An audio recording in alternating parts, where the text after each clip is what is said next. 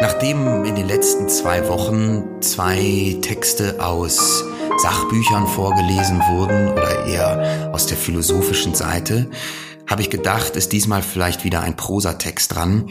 Und der Prosatext, den ich heute vorlese, ist insofern ein besonderer für mich, weil auch dieser, so wie auch schon die Aufzeichnungen des Malte Lauritz Brigge von Rainer Maria Rilke mir vor einigen Jahren von meinem ältesten Cousin empfohlen wurden.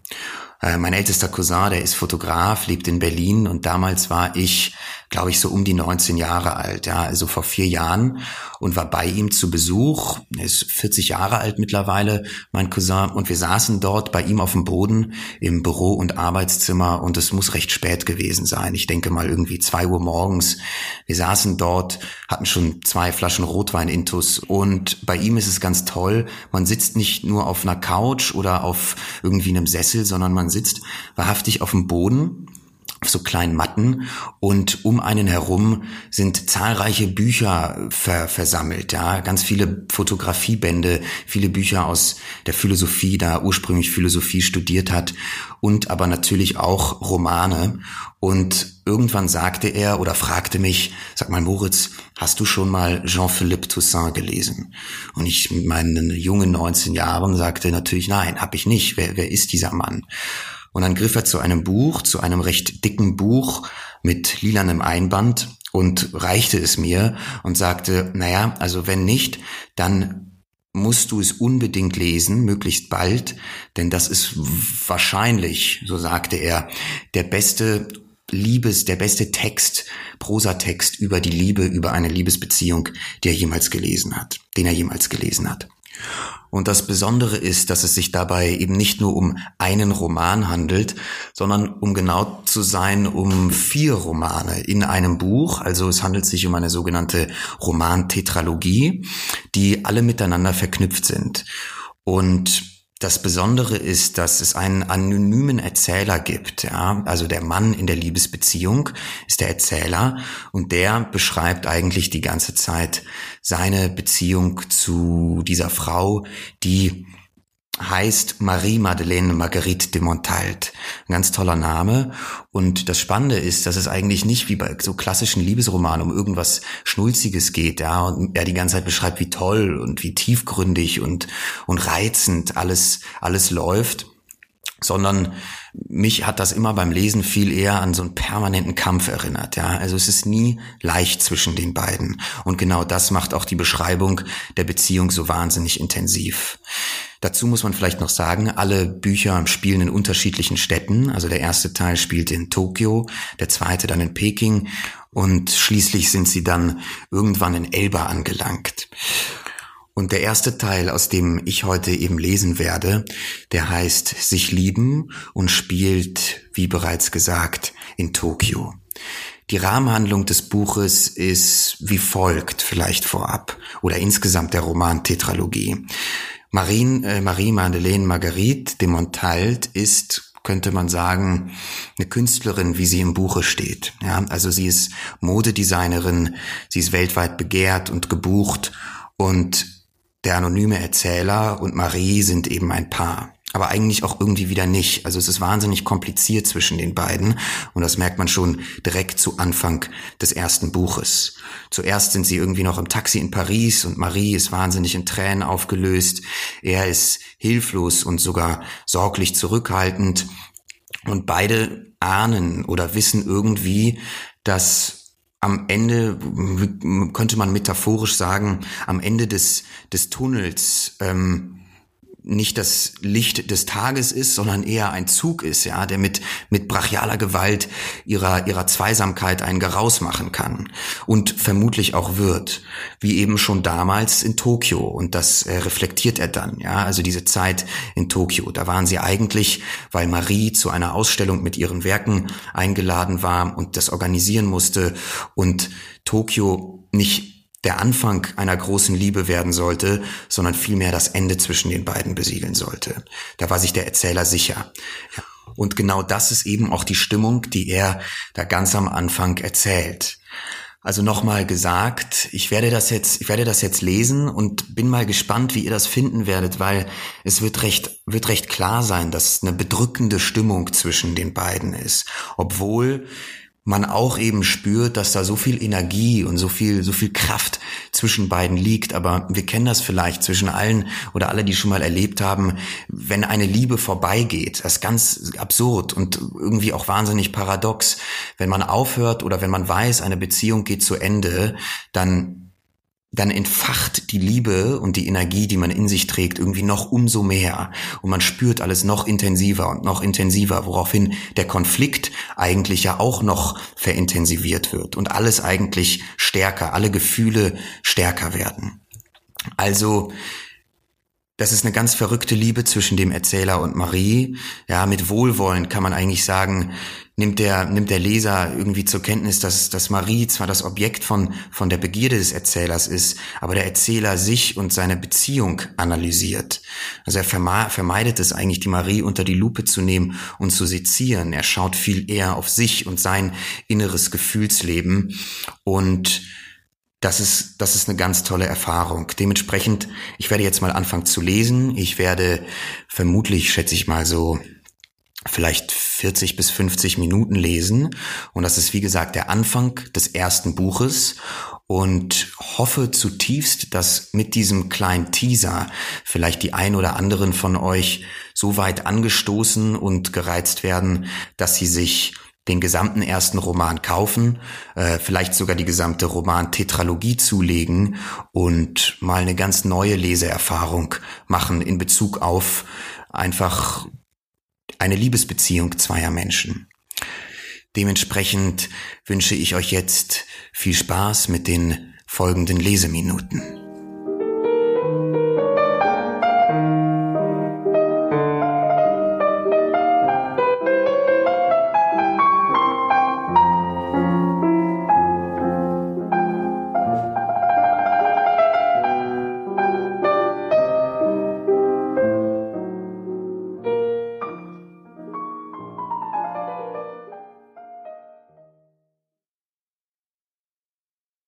Hatte eine kleine Flasche mit Salzsäure füllen lassen und trug sie jetzt immer bei mir, mit der Idee, sie eines Tages jemandem mitten in die Visage zu schütten.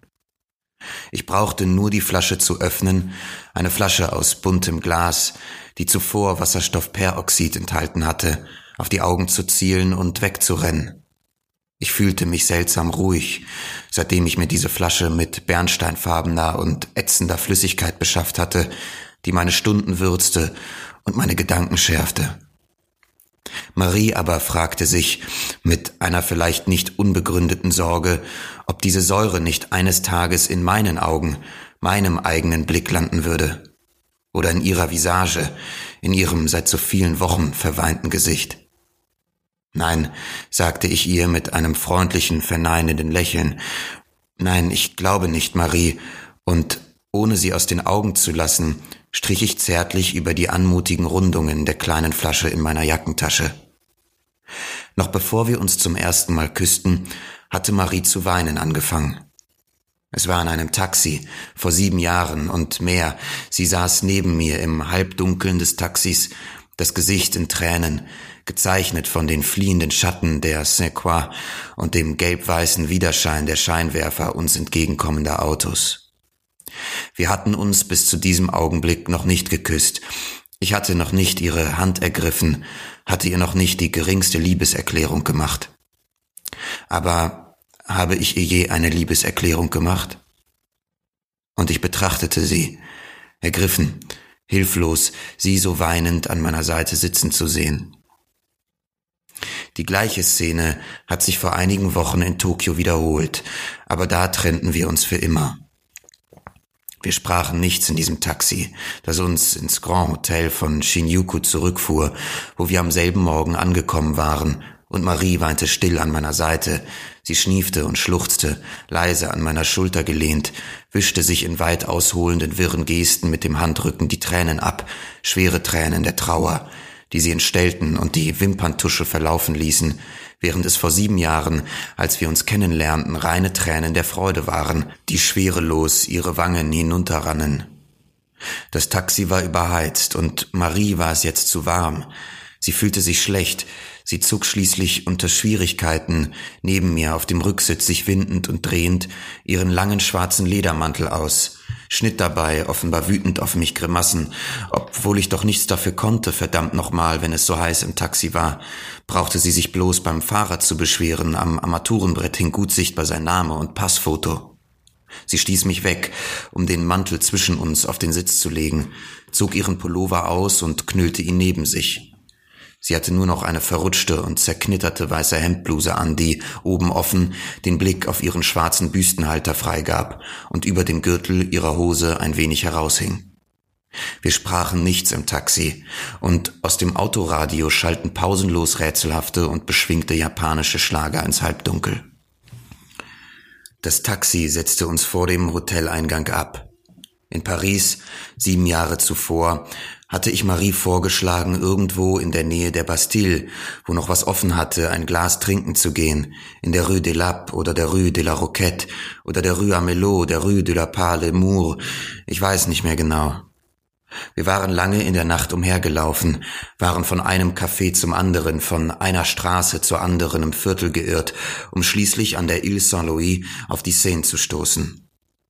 Wir hatten uns nicht sofort in dieser Nacht geküsst.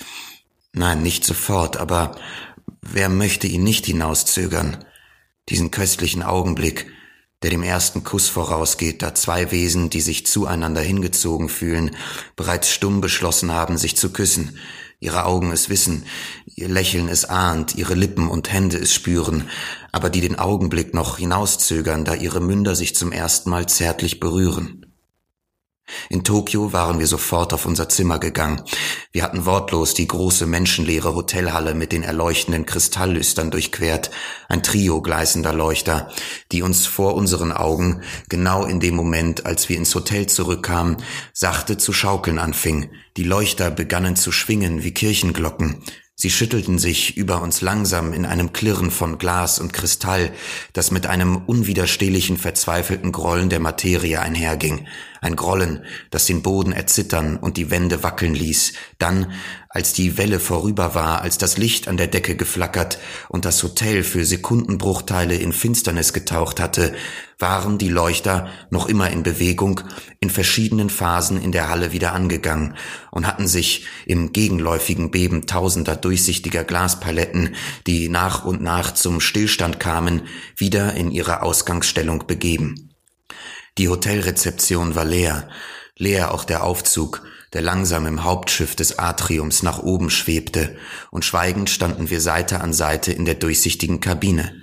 Marie in Tränen, ihren schwarzen Ledermantel und ihren Pullover über dem Arm und schauten auf die Leuchter, die immer noch nicht zur Ruhe gekommen waren nach diesem Erdbeben von so schwacher Stärke, dass ich mich frage, ob es sich nicht vielleicht nur in unserem Herzen ereignet hatte. Der Etagenflur war still, endlos, beiger Teppichboden, vor einer Tür stand verlassen ein Wagen des Zimmerservices mit einzelnen Speiseresten, einer zerknüllten Serviette quer über einem schmutzigen Teller. Marie marschierte vor mir, mit hängenden Schultern, kraftlosen Armen, nachlässig eine Hand an der Wand des Flurs entlangschleifend. Vor der Tür holte ich sie ein und schob die Magnetkarte ins Schloss, um ins Zimmer zu treten. Und jedes Mal, an beiden Abenden, in Paris wie in Tokio, haben wir uns geliebt. Das erste Mal zum ersten Mal und das letzte Mal zum letzten Mal. Aber wie oft haben wir uns nicht schon zum letzten Mal geliebt? Ich weiß es nicht. Häufig.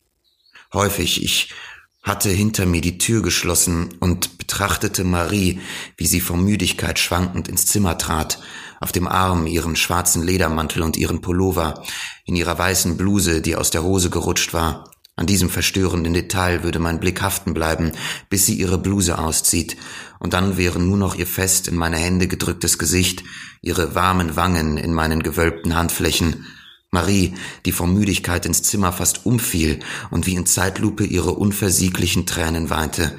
Und ich dachte bei mir, dass wir uns diese Nacht am Ende trotzdem noch lieben würden und dass es herzzerreißend wäre. Keiner von uns hatte bisher im Zimmer Licht angemacht weder Deckenleuchte noch Nachttischlampe, und durch das große Glasfenster des Hotelzimmers sah man in der Ferne das in der Nacht erleuchtende Verwaltungsviertel von Shinjuku und ganz nahe bei uns, fast nicht erkennbar durch die Nähe, die die Proportion verzerrte, die linke Seite des monumentalen Rathauses von Kensotang. Weiter unten, einige Meter vom Fenster entfernt, war der Schatten eines terrassenförmigen flachen Daches zu sehen, bedeckt mit hohen senkrechten Türmen aus Neonröhren, die pausenlos durch die Nacht blinkten wie Positionslichter mit periodisch unterbrochenen und sich ausweitenden Reflexen, rötlich, schwarz, blass lila, die ins Zimmer drangen und die Wände einen diffusen roten Heiligkeitsschein warfen, der die reinen Tränen auf Maries Gesicht erglänzen ließ, infrarot, durchsichtig und abstrakt. Sie ging an der Fensterfront entlang, mit feuchten Augen, die ich im Zwielicht erahnte, das unbefleckte Weiß ihrer Bluse, die sie halb geöffnet hatte, wie bestrahlt in regelmäßigen Abständen von einer Schicht jener unsagbaren rötlichen Helligkeit, die überdeckt wurde von den regelmäßigen Lichtstößen der auf den Dächern blinkenden Neonröhren. Ich trat zu ihr ans Fenster, betrachtete mit ihr einen Augenblick den dichten Strauß von Türmen und Bürogebäuden, die sich in der Dunkelheit vor uns erhoben. Verstreut und majestätisch standen sie da, wobei jedes von seinen obersten Stockwerken aus persönlich über seinen Verwaltungsbereich von Stille und Nacht zu wachen schien, während mein Blick langsam von einem zum anderen wanderte, Shinjuku Sumitomo Building, Shinjuku Mitsui Building, Shinjuku Center Building, Keo Plaza Hotel. Warum willst du mich nicht küssen? fragte mich plötzlich Marie mit leiser Stimme, den Blick in die Ferne gerichtet, im Gesicht etwas Eigensinniges. Ohne zu antworten, schaute ich weiter nach draußen. Nach einer Weile antwortete ich mit neutraler Stimme, erstaunlich ruhig, dass ich niemals gesagt hätte, sie nicht küssen zu wollen. Und warum küsst du mich dann nicht? fragte sie und wandte sich mir zu, um mich an die Schulter zu fassen. Ich versteifte mich, stieß ihre Hand so sanft wie möglich weg und begann erneut das nächtliche Viertel zu betrachten. Mit derselben ruhigen, fast ausdruckslosen Stimme, einer Feststellung gleich, antwortete ich, ich habe auch nie gesagt, dass ich dich nicht küssen will. Es war zu spät, Marie. Es war zu spät jetzt. Sie schaute mich lange vor dem Fenster an. Lass uns schlafen gehen, Marie, sagte ich. Lass uns schlafen gehen, es ist spät, und ich sah, wie ein langgezogener Schauer über ihre Schultern glitt, ein Schauer der Niedergeschlagenheit und des Ärgers. Fast hätte ich noch etwas hinzugefügt, aber ich sagte nichts. Ich hielt mich zurück, legte sacht die Hand auf ihren Unterarm, und sie zog mit einer heftigen Bewegung ihren Arm weg. Du liebst mich nicht mehr, sagte sie. Sieben Jahre zuvor hatte sie mir erklärt, dass sie bisher bei keinem ein solches Gefühl empfunden hatte. Eine solche Gemütsbewegung, eine solche Woge von süßer, warmer Melancholie war über sie gekommen, als sie mich diese so schlichte, so scheinbar nichtssagende Geste habe machen sehen, wie ich während des Essens ganz behutsam mein Stielglas dem ihren näherte, ganz vorsichtig und gleichzeitig so unpassend für zwei Personen, die sich noch nicht richtig kennen, die sich das erste Mal treffen, mein Stielglas dem ihren näherte und die Rundung ihres Glases so zu liebkosen, es neigte, um es sachte an ihres zu stoßen, in einem simulierten, ansatzweise ausgeführten wie sofort auch unterbrochenen Akt des Anstoßens, noch draufgängerischer und gleichzeitig taktvoller und eindeutiger zu sein, wäre nicht möglich, hatte sie mir erklärt, ein Konzentrat aus Intelligenz, Sanftheit und Stil. Sie hatte mir zugelächelt, in der Folge gebeichtet, dass sie in diesem Moment sich in mich verliebt hätte. Nicht durch Worte also war es mir gelungen, ihr dieses Gefühl von Schönheit des Lebens und Gleichklang mit der Welt zu vermitteln, das sie so intensiv in meiner Gegenwart empfand. Auch nicht durch meine Blicke oder meine Handlungen, vielmehr durch die Eleganz dieser einfachen Geste, meiner Hand, die sich langsam zu ihr hinbewegt hatte mit einer solch metaphorischen Feinfühligkeit, dass sie plötzlich innigste Übereinstimmung mit der Welt empfunden hatte, dass sie mir einige Stunden später mit derselben Kühnheit, derselben naiven und frechen Spontanität sagen musste, Das Leben ist so schön, mein Liebling. Marie zog ihre Bluse aus, ließ sie vor dem Fenster des Hotelzimmers zu ihren Füßen fallen und ging mit nackten Schultern, nur noch diesen zarten schwarzen Büstenhaltern mit Spitzen tragend, den ich so sehr liebte, zum Bett und schaltete dort eine Lampe an. Erst jetzt bemerkte ich das Chaos, in dem wir das Zimmer hinterlassen hatten, um zu Abendessen zu gehen. Dutzende von geöffneten Koffern standen da im schwachen, durch den Schirm gedämpften Licht der Nachttischlampe auf dem Teppichboden herum. Annähernd 140 Kilo Gepäck, die Marie am Abend zuvor in Rossi aufgegeben hatte, 80 Kilo Übergewicht, das sie ohne mit der Wimper zu zucken akzeptiert und sofort auf Heller und Pfennig am Schalter der Fluglinie bezahlt hatte. Verstreut standen sie da im Zimmer. Acht gepolsterte Metallkoffer und vier identische Überseekoffer mit einem Teil der Kleider ihrer letzten Kollektion. Dazu eine Reihe von spitz zulaufenden Reisekoffern, halb aus Korbweide, halb aus Metall, extra für den Transport von Kunstwerken entwickelt, in denen die Experimentalkleider aus Kevlar-Titan waren, von ihr für eine Ausstellung zeitgenössischer Kunst entworfen, die sie nächstes Wochenende im Contemporary Art Space von Shingawa eröffnen sollte. Marie war Modedesignerin und bildende Künstlerin in einem. Sie hatte in Tokio vor einigen Jahren eine eigene Marke kreiert. Allons-y, allons ich betrachtete sie. Sie hatte sich flach aufs Bett fallen lassen, mitten auf ihre Kleider, die unter dem Gewicht ihres Körpers die Form verloren hatten und nun in trägen Kaskaden zusammengefallenen Stoffs zu Boden rutschten. Und sie weinte, mein Liebling, das Gesicht vergraben in einem Kleiderbesatz, der sich mit ihren Haaren vermengte. Vor einigen Monaten war ihr Vater gestorben, und jetzt mischten sich in ihrem Herzen so viele Tränen, die seit Wochen im stürmisch bewegten Lauf unseres Lebens flossen, Tränen der Traurigkeit und der Liebe, der Trauer und der Befremdung. Um sie herum schienen diese Kleider wie zu einer Vorführung angetreten, steif und bewegungslos in ihren durchsichtigen Hüllen, herausgeputzt, stolz, mit tiefem Ausschnitt verführerisch und bunt, Amaranthrot, Fleischrot hingen sie an den Schranktüren oder auf Behelfsbügeln, waren aufgereiht an den zwei Reiseständern, die sie im Hotelzimmer wie in einer improvisierten Theaterloge aufgestellt hatte, oder lagen einfach nur säuberlich auf Stühlen und Sessellehnen. Ich betrachtete im Halbdunkel des Zimmers alle diese körperlosen, in allen Farben des Feuers und der Finsternis schimmernden Kleider, die um ihren halbnackten Körper einen Kreis zu bilden schienen, und müde, wie ich war, ja auch ich, sehr müde jetzt, wie zerschlagen von der Zeitverschiebung, dachte ich erneut an meine kleine Flasche mit Salzsäure, die in meinem Kulturbeutel lag. Als ich packte, hatte ich mich gefragt, wie ich diese Flasche Salzsäure mit nach Japan nehmen sollte. Es war natürlich ein Ding der Unmöglichkeit, sie während der Reise bei mir zu tragen. Beim an Bord gehen oder beim Zoll wäre sie entdeckt worden und ich außerstande gewesen, ihre Herkunft, ihren Sinn und Zweck zu erklären. Andererseits hatte ich auch Angst, sie im Koffer zu lassen, da sie dort zerbrechen könnte und die Säure sich dann über meine ganzen Sachen ergießen würde. Schließlich hatte ich es ohne weitere Vorsichtsmaßnahmen, ihr unauffälliges Aussehen eines Fläschchens Wasserperoxid war wohl doch die beste Tarnung, in einem der drei flexiblen Seitenfächern meines Kulturbeutels untergebracht, die jeweils durch einen abknüpfbaren Lederriemen abgetrennt waren, zwischen einer Parfümflasche und einem Päckchen Rasierklingen. Mein Kulturbeutel hatte des Öfteren schon derart bunt zusammengewürfeltes Zeug beherbergt, Zahnpasta und Nagelzange, Honig und Gewürze, Bargeld in Umschlägen aus Packpapier, ganz zu schweigen von etlichen noch nicht entwickelten Filmen, kleinen schwarz-blauen Kompaktrollen Ilford FP4 und schwarz-grünen Ilford FP5, die mehr oder minder heimlich aus diesem und jenem Land herausgebracht werden mussten. Doch ohne irgendjemandes Aufmerksamkeit zu erregen, reiste diese kleine Flasche von Paris nach Tokio.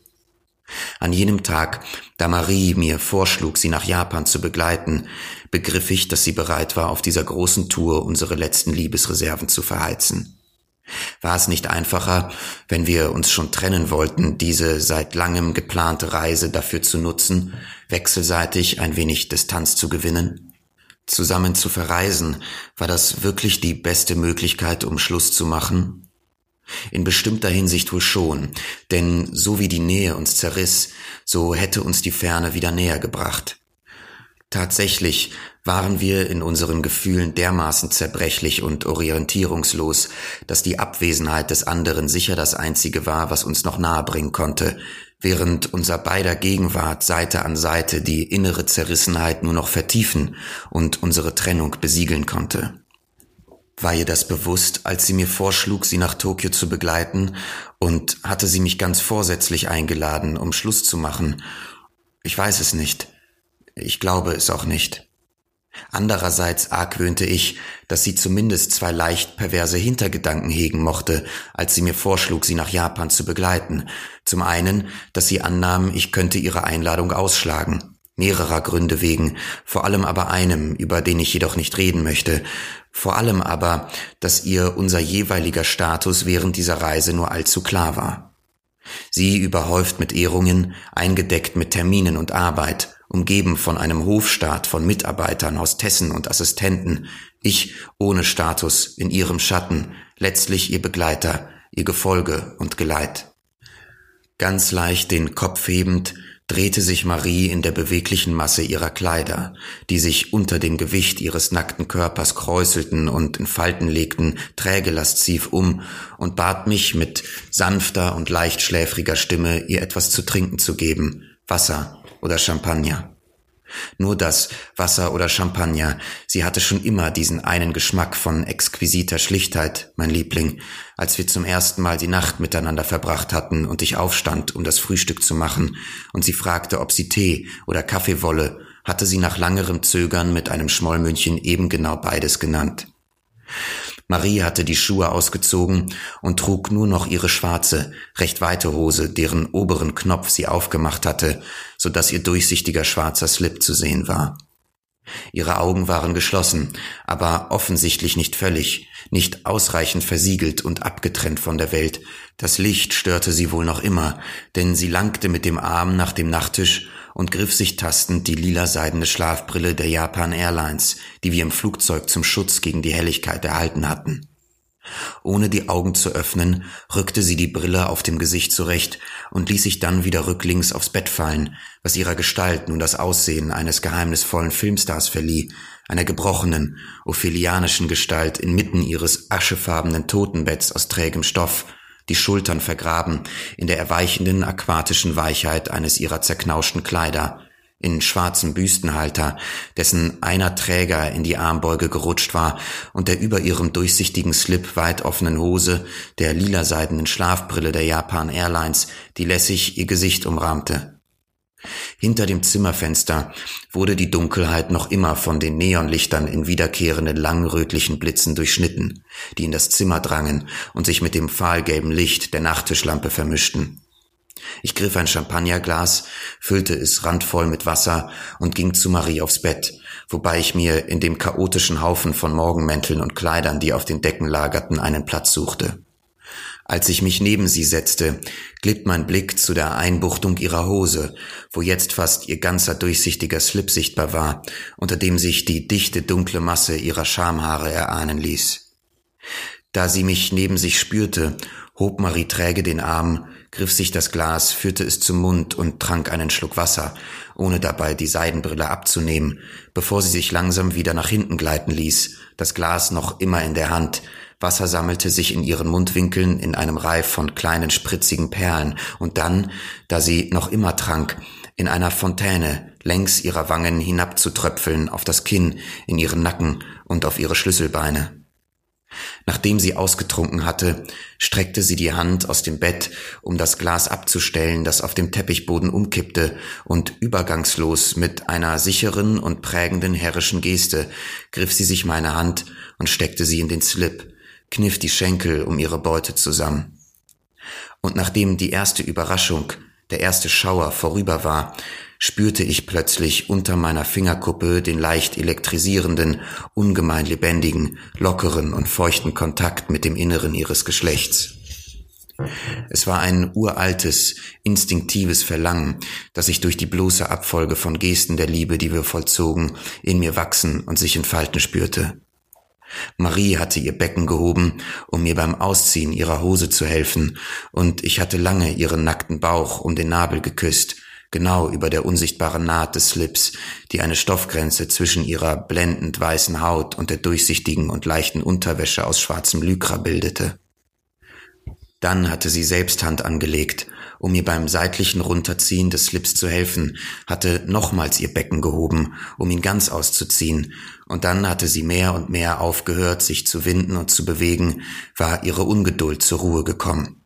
Sie blieb rücklings auf dem Bett liegen, den Nacken in ein Kissen vergraben, die lilaseidene Schlafbrille der Japan Airlines über den Augen, mit einer Art Besänftigung in den Gesichtszügen, seitdem meine Zunge in ihr Geschlecht eingedrungen war, und leise und befriedigt stöhnte sie, nur die Bewegungen meiner Zunge begleitend, indem sie unmerklich den Rhythmus des Beckens erhöhte. Langsam war ich mit der Zunge ihren ganzen Körper hinaufgewandert, hatte auf ihrem Bauch und ihren Brüsten Halt gemacht, die feine, dünne Grenzlinie aus Spitze ihres schwarzen Büstenhalters überquert, der auf dem Rücken noch zugeknöpft war, aber dessen Körbchen ich vorsichtig nach unten geschoben hatte, so dass ihre Brüste vom Korsett befreit in meine Hände fielen und sich zart und weich zwischen meinen Fingern hin und her bewegten.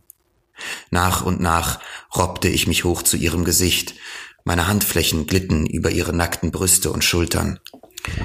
Instinktiv hatte sich mein Mund von ihrem Mund und der Verheißung von Küssen magnetisch angezogen gefühlt, doch genau in dem Augenblick, da ich meine Lippen auf die ihren drücken wollte, sah ich, dass ihr Mund geschlossen war, verschlossen und vernagelt in stummer Verzweiflung, ihre Lippen zusammengekniffen und mitnichten auf meinen Mund wartend, verkrampft in der Suche nach rein sexueller Lust.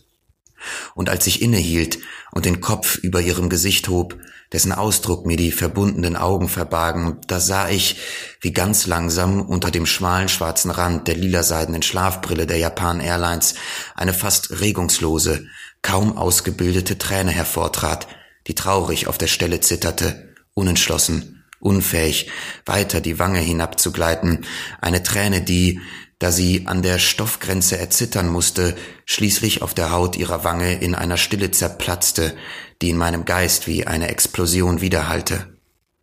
Ich hätte diese Träne von ihrer Wange schlürfen, mich auf ihr Gesicht fallen lassen und sie mit der Zunge auflecken können. Ich hätte diese Träne von ihrer Wange schlürfen, mich auf ihr Gesicht fallen lassen und sie mit der Zunge auflecken können. Ich hätte mich auf sie stürzen und ihre Wangen, ihr Gesicht und ihre Schläfen küssen, ihr die Stoffbrille wegreißen und ihr in die Augen sehen können, und sei es für einen winzigen Moment, einen Blick wechseln und sich verstehen, mit ihr eins werden in dieser Verzweiflung, die durch den geschärften Zustand unserer Sinne noch verstärkt wurde. Ich hätte ihre Lippen mit meiner Zunge gewaltsam auseinanderpressen können, um ihr zu beweisen, welch ungebrochener Schwung mich zu ihr hintrug, und wir hätten uns sicher, schweißgebadet, nicht mehr her unserer Sinne, in einer feuchten, salzigen, cremenden Umarmung aus Küssen, Schweiß, Speichel und Tränen verloren. Aber ich habe nichts getan. Ich habe sie nicht geküsst habe sie diese Nacht nicht ein einziges Mal geküsst. Ich habe noch nie meine Gefühle ausdrücken können. Ich habe zugesehen, wie die Träne sich auf ihrer Wange auflöste und habe die Augen geschlossen, im Gedanken, dass ich sie vielleicht tatsächlich nicht mehr liebte. Es war spät, vielleicht drei Uhr morgens, und wir liebten uns, liebten uns langsam in der Dunkelheit des Zimmers, das noch immer lange Streifen aus rotem Licht und dunklen Schatten durchmaßen, an den Wänden flüchtige Spuren ihres Vorbeigleitens hinterlassend. Maries Gesicht, ins Zwielicht geneigt, die Haare aufgelöst im Aufruhr der durcheinander geratenen Laken, ihrer Morgenmäntel und wirr um uns herumliegenden Kleider, blieb wie am Rande unserer Umarmung, verlassen an der Ecke eines Kissens, die Lippen zusammengekniffen und sich nicht lösend von jenem schrecklichen Ausdruck schwerer und stummer Verzweiflung, den ich an ihr gekannt hatte. Nackt in meinen Armen, warm und zerbrechlich im Bett dieses Hotelzimmers, an dessen Decke flüchtige Fäden roten Neonlichts vorbeizogen, hörte ich sie im Dunkeln stöhnen, wenn ich mich in ihr bewegte, aber ich spürte kaum, dass sich ihre Hände gegen meinen Körper drückten, ihre Arme sich um meine Schultern schlangen.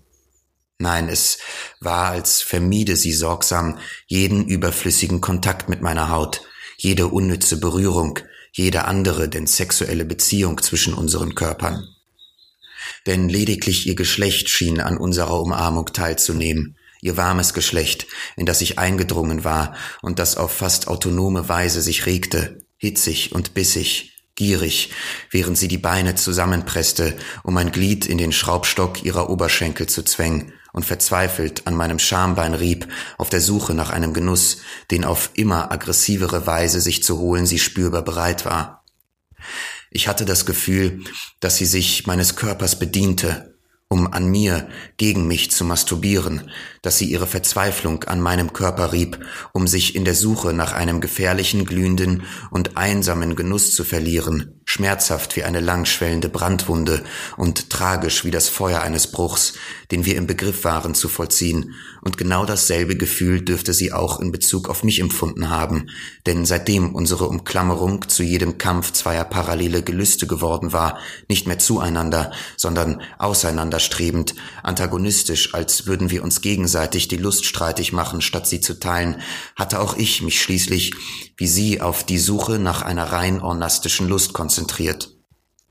Und je länger diese Umarmung dauerte, je mehr die sexuelle Lust in uns anstieg wie Säure, umso stärker spürte ich die schreckliche, unterschwellige Gewalt dieser Umarmung anwachsen.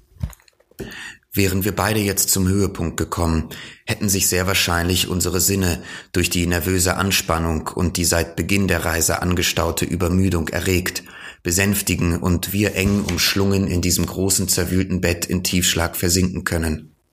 Doch das Begehren wuchs noch immer, die Wollust überwältigte uns, und mit zusammengepressten Lippen und in den Armen des anderen stöhnend liebten wir uns weiter in der Dunkelheit dieses Hotelzimmers, als ich plötzlich hinter mir ein winziges Klicken hörte, und im selben Augenblick war das Halbdunkel des Zimmers von einem marineblauen, schweigenden und beruhigenden Lichtschein erhellt ohne äußere Einwirkung und in einer umso überraschenderen Stille, als nichts ihr vorausgegangen war, noch ihr folgte, hatte sich der Fernseher im Zimmer von selbst eingeschaltet.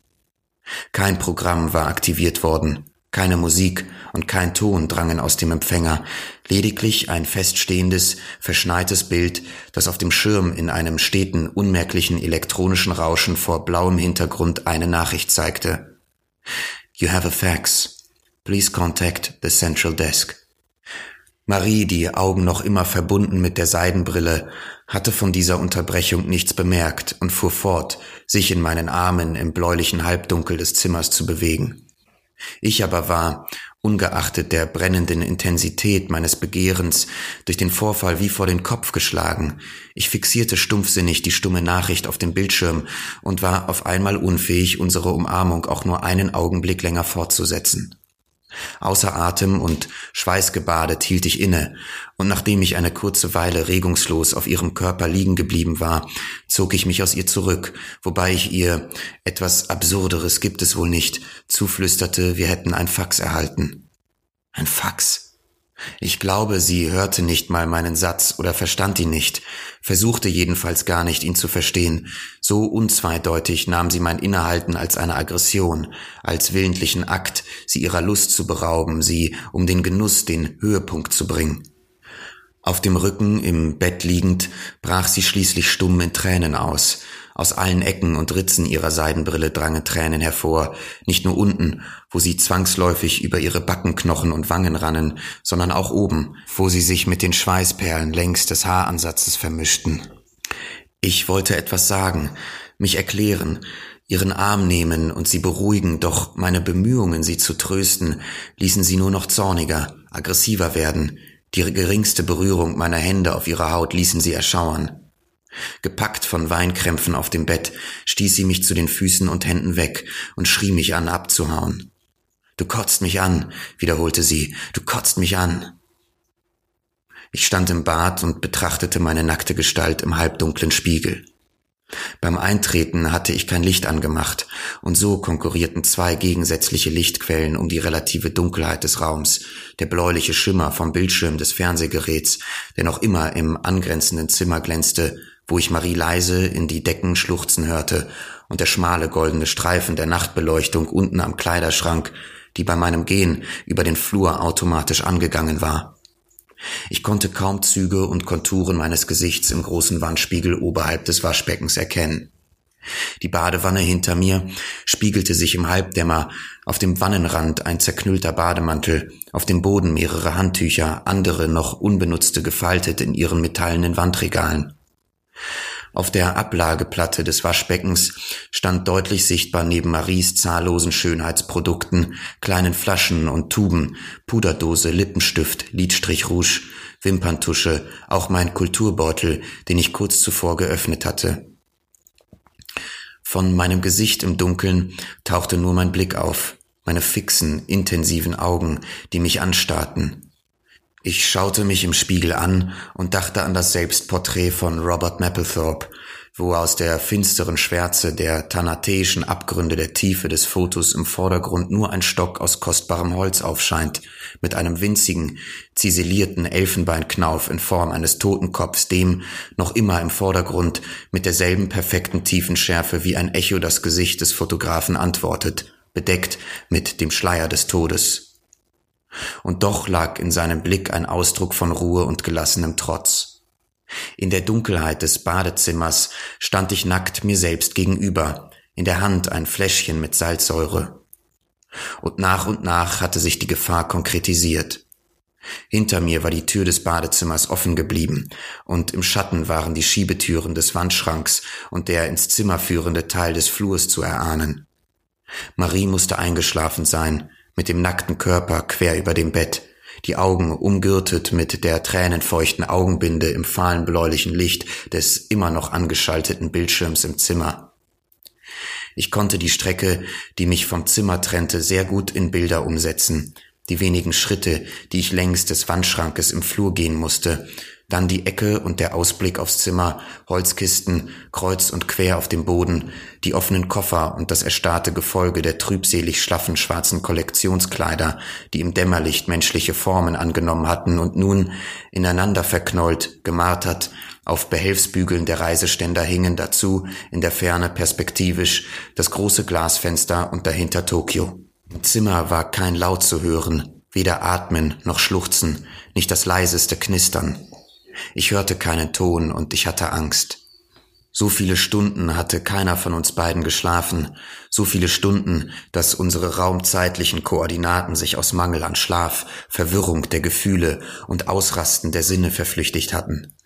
Es musste jetzt nach drei Uhr morgens in Tokio sein, und wir waren am selben Morgen angekommen, gegen acht Uhr japanischer Zeit, nach einem kurzen morgendlichen Aufenthalt in Paris vor dem Abflug und einer langen Nacht im Flugzeug, wo wir allenfalls ein oder zwei Stunden gedöst hatten.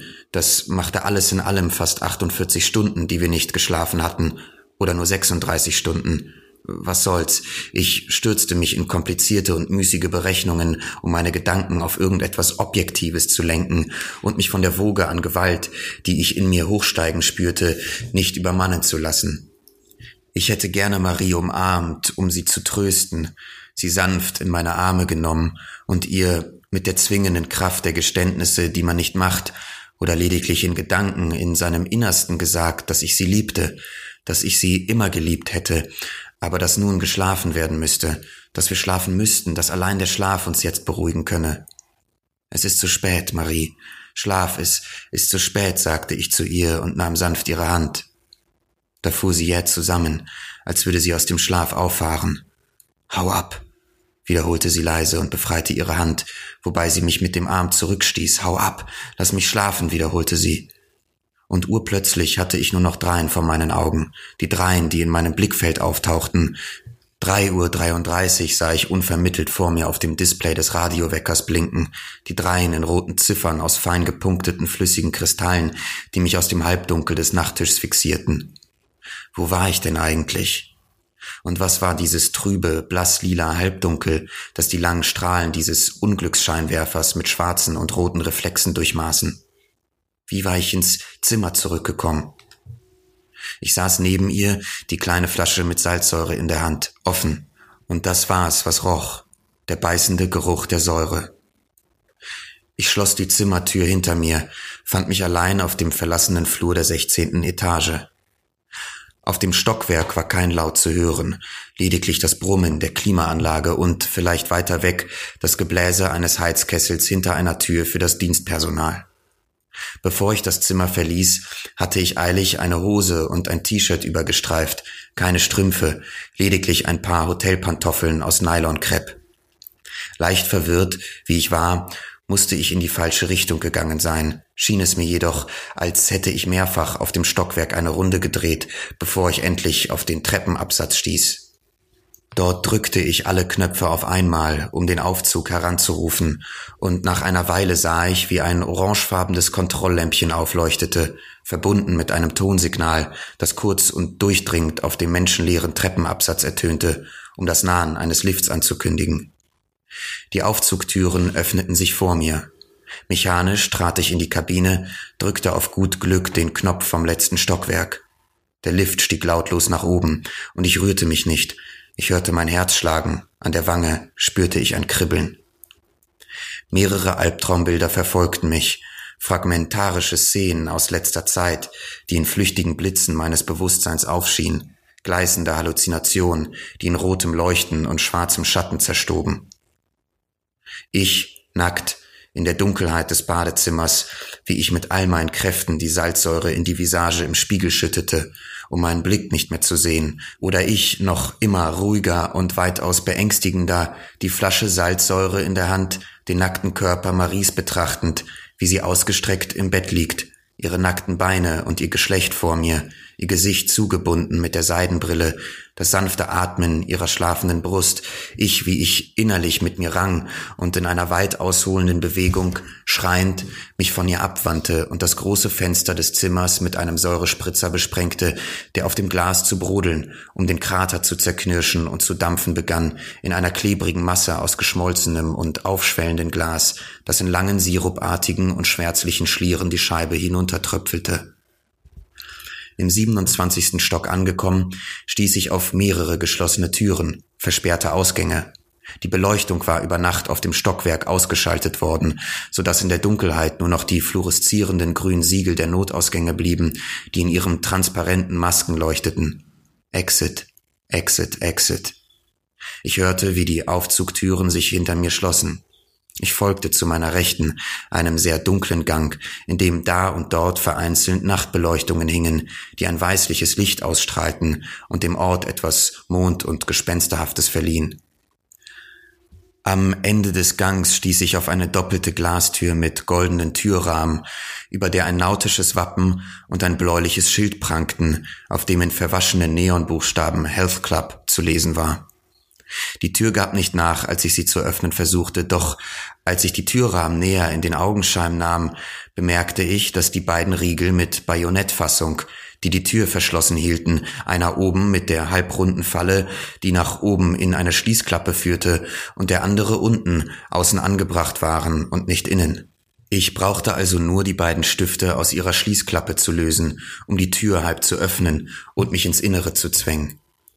Nachdem ich mich umgedreht hatte, aus Furcht von jemandem ertappt worden zu sein, der auf dem Flur etwas Ungewöhnliches bemerkt hatte, durchquerte ich hastig eine leere Empfangshalle und trat geräuschlos in einen menschenleeren Gymnastikraum, in dem sich meine Augen allmählich an die Dunkelheit gewöhnten, machte ein paar Schritte zwischen den Hanteln und diversen Geräten zur Stärkung von Herz und Kreislauf, Ruder- und Laufvorrichtungen, einer Reihe von ratlosen medizinischen Laufrädern, lediglich nackte Rahmen, schlichte vertikale Gerüste, die wie an zerbrochene oder amputierte Metallvögel aussahen. Überall an den Wänden hingen große Spiegel in der Dunkelheit, vertikale Triptychen, die meine nicht erkennbare Silhouette ins Unendliche widerspiegelten. Ich zögerte zunächst, welchen Weg ich weitergehen sollte, kehrte um und nahm eine gekachelte Innentreppe, auf der es nach Seife und Chlor roch. Ich hatte keine Ahnung, wo sie hinführte und stieg langsam die Stufen nach oben, mich dabei am Geländer festhaltend, als plötzlich vor mir Tokio in der Nacht auftauchte, wie ein künstliches Theaterdekor aus Schatten und zitternden Lichtpunkten hinter der Glasfensterfront des Schwimmbads. Das Wasser des Schwimmbads stand bewegungslos in der Dunkelheit, durchzogen von flüchtigen Lichtschimmern und wechselnden Reflexen. So im Halbdämmer erstarrt, sah es aus wie geschmolzenes Blei. Quecksilber oder Lava schienen wie seit Ewigkeiten da zu ruhen, 200 Meter über dem Meeresspiegel, hin und wieder gingen winzig kleine spontane Kräusel darüber hinweg, wie fröstelnde Haut. Um mich kein Lufthauch, nicht das geringste Geräusch von am Beckenrand anschlagendem Wasser. Längs der Fensterfront standen Liegestühle aus durchbrochenem weißen Plastik, nicht alle aufgeklappt, einige noch zusammengelegt, in einer Ecke abgestellt mit anderen zusammengeklappten Strandstühlen, Sonnenschirm, Rettungsringen, Schaumgummibrettern. Im Umkreis des Beckens war es sehr warm, fast schwül, und in den herumwabernden Dämpfen hing der Geruch von parfümiertem Reinigungsmittel, ein übler Duft nach Anthropogon, Ammoniak und Amber. An den Ecken des Beckens standen Holzkästen für Grünpflanzen, Inseln, tropischer Vegetation im Dunkeln, hoch aufgerichteter Bambus, dessen Halme an den Fenstern hochwuchsen, riesige Farnblätter, die aus den Pflanzenkästen hingen und sich sanft auf die Fliesen bogen. Kein Laut war im Schwimmbad zu hören. Ich ging langsam am Becken entlang, den Blick nach oben gerichtet, zum großen beweglichen Glasdach, wo zwischen dem Metallgerüst der gestirnte Himmel zu sehen war. Auf der anderen Seite des Beckens angekommen, ging ich geräuschlos bis zur Glaswand und begann, Stimmen die vor meinen Augen schlafende Stadt zu betrachten. Nachts von oben betrachtet scheint die Erde zuweilen etwas von ihrer ursprünglichen Natur wiederzufinden, stärker in Einklang zu stehen mit dem wilden Zustand des uranfänglichen Weltalls, ähnlich den unbewohnten Planeten, den in der Grenzenlosigkeit der kosmischen Räume verlorenen Kometen und Sternen, und dieses Bild vermittelte jetzt Tokio hinter der Glasfront des Schwimmbads, das einer im Herzen des Weltalls eingeschlafenen Stadt, übersät mit rätselhaften Lichtern, Neonröhren und Straßenlaternen, Schildern, Beleuchtungen der Straßen und Hauptverkehrswege, der Brücken, Bahnlinien, Stadtautobahnen und netzförmig ineinander verwobenen Hochstraßen, ein Glitzern von Juwelen und Armbändern aus Lichterketten, Gelanden und gebrochenen Linien aus goldglänzenden Punkten, die häufig nur winzig waren, ununterbrochen leuchtend, oder flimmernd, nah wie fern, rote Signale der Funkfeuer, die auf den Spitzen der Antennen und an den Dächern in der Nacht blinkten.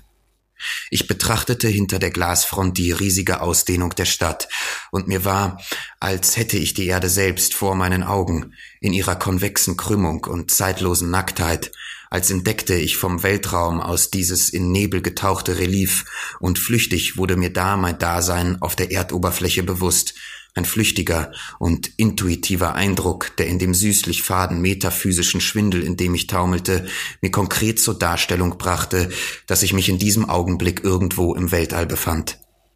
Jenseits der ersten erhellten Fassaden dehnte das gesamte Viertel von Shinjuku sein Schattenprofil in der Nacht vor mir aus. Auf der linken waren die waagerecht verlaufenden weitläufigen Zonen, fast vollständig in Finsternis getaucht zu sehen, dann die riesige Lücke aus dunklem Grün des Kaiserpalasts mitten in der Stadt, undeutbar und undurchdringlich, und zum Meer hin, am Horizont über Shimbashi und Ginza hinaus, die offene See und die Gischt, die Bucht von Tokio und der Pazifik, dessen dunkle Gewässer sich an der Grenze von visueller Schärfe und Einbildungskraft verloren. Ich stand da im Dämmerlicht vor der Glasfront des Schwimmbads im 27. Stock des Hotels und hoch oben von dieser senkrechten von nahezu 200 Metern, die die Stadt überragte, aufrecht stehend auf dieser privilegierten Landspitze, die direkt ins Leere führte, betrachtete ich Tokio, das sich endlos vor mir ausdehnte und vor meinen Augen die riesige Fläche seines grenzenlosen Ballungsraums entfaltete. Ich spürte auf einmal, wie die Erde erneut zu erzittern begann, wie einige Stunden zuvor, als wir ins Hotel zurückgekehrt waren, und ich dachte bei mir, dass der Stoß, den wir vorhin gespürt hatten, wie alle durch unsere Sinne wahrgenommenen Erdstöße berechtigterweise als Vorzeichen eines viel stärkeren Stoßes gedeutet werden konnte, der seinerseits ein starkes und warum nicht ein sehr starkes, das stärkste Erdbeben ankündigen könnte, das berühmt-berüchtigte Big One, das von allen Experten in Tokio erwartet wurde, vergleichbar dem von 1923 oder von 1995 in Kansai und vielleicht sogar noch stärker mit einer bislang noch unbekannten Zerstörungskraft, unvorstellbar angesichts der gegenwärtigen Urbanisierung Tokios jenseits jener Katastrophenfantasie. Und so diese unverbaubare Perspektive auf die Stadt genießend, begann ich, dieses so gefürchtete große Erdbeben herbeizusehnen. In einer Art grandioser Euphorie stieg in mir der Wunsch auf, dass es in diesem Augenblick vor mir sich vollziehe, in dieser Sekunde, und alles vor meinen Augen verschwinden ließe, Tokio in Asche und Ruinen lege und in tiefe Trauer stürze, die Stadt und meine Müdigkeit, die Zeit und meine toten Lieben vernichte. Das Wasser des Schwimmbads lag bewegungslos da im Halbdämmer, lediglich die geschwungenen Chromgriffe der Treppen zum Becken schimmerten. Ich ging einige Schritte am Beckenrand entlang, zog mein T-Shirt aus und legte es gedankenverloren auf den Arm der Liege. Ich knöpfte meine Hose auf und streifte sie längs meiner Oberschenkel ab, hob ein Bein, um sie an der Wade hinunterzuziehen, dann das andere vorsichtig, um mich von dem Kleidungsstück zu befreien. Ich schlüpfte aus den Schlappen und ging, nun völlig nackt, zum Becken. Unter meinen Fußsohlen spürte ich das warme, feuchte der kautschukartigen Runzeln des Fußbodenbelags. Ich setzte mich auf den Beckenrand, nackt im Halbdunkel, und nach einer Weile ließ ich mich ganz langsam senkrecht ins Becken gleiten. Und der Wirbel aus Anspannung und Müdigkeit, der sich seit dem Abflug in Paris in mir angestaut hatte, schien sich beim Kontakt mit dem weichen Wasser im Nu auf meiner Haut zu lösen. Langsam schwamm ich in der Dunkelheit des Schwimmbads, ruhigen Geistes, wechselte den Blick von der Oberfläche des Wassers, die durch meine langsamen, stillen Schwimmzüge kaum verändert wurde, zum riesigen nächtlichen Himmel, der durch die vielen Öffnungen in der Glasfront, die dem Blick unbegrenzte Perspektiven boten, überall sichtbar war. Ich hatte das Gefühl, inmitten des Weltalls zu schwimmen, zwischen fast greifbaren Galaxien. Nackt in der Nacht des Weltalls streckte ich sachte die Arme vor mir aus und glitt lautlos mit der Welle dahin, ohne Wirbel, wie in einem himmlischen Wasserlauf, inmitten jener Milchstraße, die in Asien Fluss des Himmels genannt wird. Von allen Seiten umspülte das Wasser, warm und schwer, ölig und sinnlich, meinen Körper. Ich ließ den Gedanken freien Lauf in meinem Kopf, schob sanft das Wasser vor mir beiseite, teilte die Woge in zwei einzelne Wellen und schaute ihnen nach, wie sie sich, silbernen Pailletten gleich, in wiegenden Bewegungen bis an den Beckenrand verlängerten. Schwerelos gleichsam schwamm ich im Himmel, atmete ruhig und ließ meine Gedanken in der Harmonie des Weltalls aufgehen. Ich hatte mich endlich von mir gelöst, meine Gedanken stiegen aus dem Wasser auf, das mich umgab, Sie waren seine Emanation, hatten seine Evidenz und Flüssigkeit. Sie flossen dahin wie die vergehende Zeit und strömten gegenstandslos in der Trunkenheit ihres bloßen Verströmens, der Grandiosität ihres Dahinfließens, wie bewusstloses Pulsieren des Blutes, rhythmisch, weich und regelmäßig. Und ich dachte, aber das wäre schon zu viel gesagt. Nein, ich dachte nicht. Ich wurde jetzt eins mit der Unendlichkeit der Gedanken. Ich selbst war die Bewegung des Denkens. Ich war der Lauf der Zeit.